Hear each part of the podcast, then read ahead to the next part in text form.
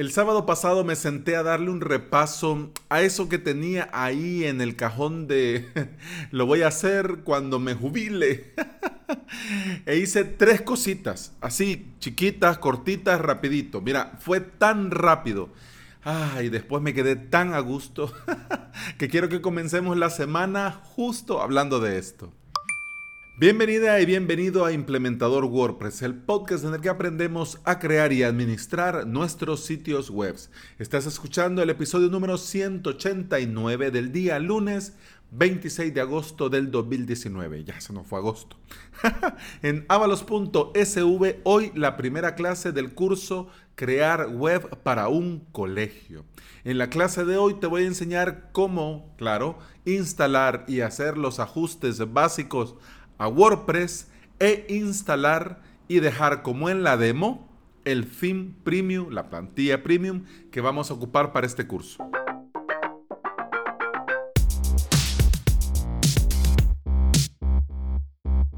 Ajustes sencillos a un formulario de contacto. Lo ideal, lo ideal es que cuando instalamos este plugin de formulario hagamos estos ajustes.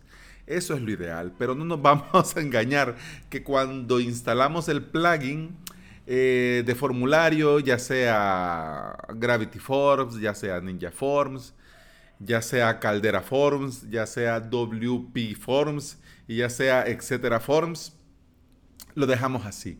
Ah, sí, lo voy a hacer. Sí, sí, sí, mañana, sí, no, no, sí, sí, sí, no, sí, sí, lo, y, no, y nos lo anotamos en ese eterno Todoist en esa lista de tareas y es mentira, ya no lo hacemos. Yo te recomiendo que hagas tres cosas sencillas, tres cositas sencillitas que me llevó a mí un ratito y mira, al final queda tan bonito que si lo quieres ver vas a avalos.sv barra contacto y ahí está. Vos vas a decir, ay, esto era. Sí, pero para bien o para mal, también, dependiendo de dónde vivas, la ley te lo exige. Así que no está de más eh, hacer un par de cositas y pues ya estar tranquilos. bueno, te voy a recomendar tres ajustes rápidos que yo hice en este mi formulario de contacto. El primero, agregar el check de confirmar para enviar. Ese clásico que dice que va siempre un check que va acompañado de un texto que dice confirmas que has leído y aceptas la política de privacidad y que puedo enviarte correos de confirmación y de respuesta si fuese necesario. Claro, si marca eso y ya luego pues se está quejando y te quiere llevar a juicio porque le enviaste un correo que decía, he recibido tu formulario de contacto, pues hombre, le diste confirmar y ahí queda guardado que le diste confirmar porque de lo contrario no se puede enviar. Así que, ¿ve? a tomar aire. Entonces, algo tan sencillo, pero mira, pues quién quita, pues te puede salvar, te, puede, te puede salvar de un lío. Segundo, agregar la información del responsable. ¿Cómo así?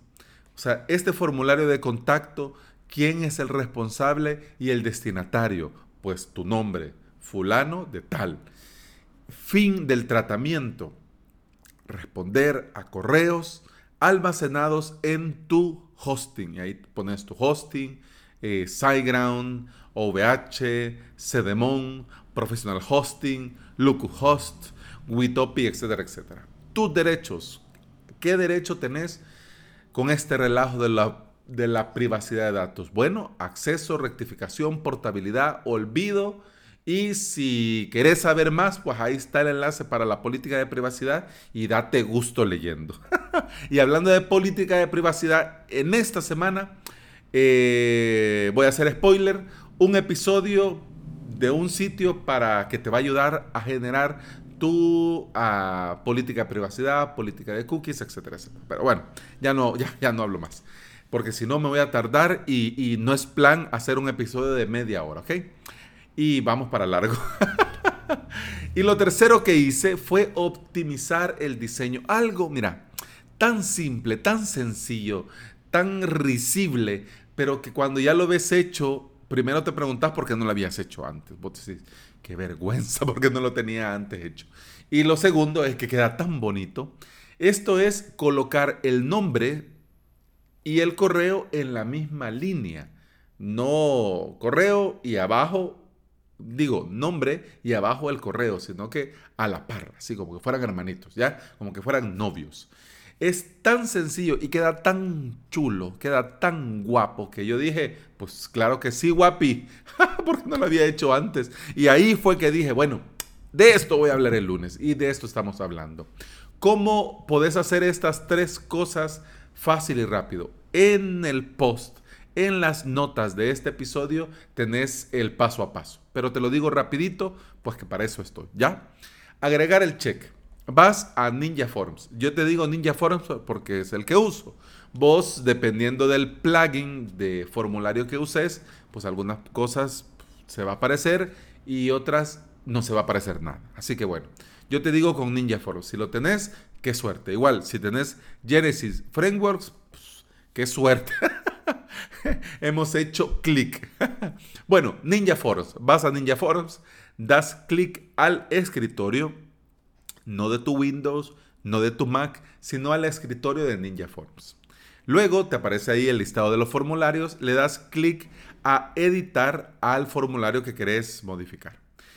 Ya estás en la zona donde modificas y personalizas el formulario, das clic al botón celeste con el símbolo de más, de plus, ese eh, botón celeste con el signo de más en blanco. Bien, te abre ahí por arte de magia un montón de cuadritos y vas a donde dice campo de diseño. Ahí das clic al que indiscutiblemente se llama HTML. Bien, en HTML cuando le das clic ya te despliega las opciones. Lo primero que vas a hacer es borrar la etiqueta. No le vas a poner nombre, ¿ya? Y vas a pegar el texto que te leí ahí arriba donde dice confirmar para enviar. Este que dice, confirma que has leído y aceptas la política de privacidad y que puedo enviarte correos de confirmación y de respuesta si fuera necesario, pues es, ya. Cuando ya lo has pegado, das clic en el botón hecho y ya estuvo, ¿ya? Ya está. Pero todavía falta. Volvés a dar clic al botón celeste con símbolo de más y en este listado de campos vas a donde dice campos comunes. Y en campos comunes hay un, cuadro, hay un campo que se llama cuadro de verificación. Pues das a cuadro de verificación y te despliega las opciones para personalizar. Aquí sí, donde dice etiqueta, vas a pegar el texto que dice confirmo que acepto. ¿Y qué pues, hijo? ¿Qué, ¿Qué, pasa? Pues?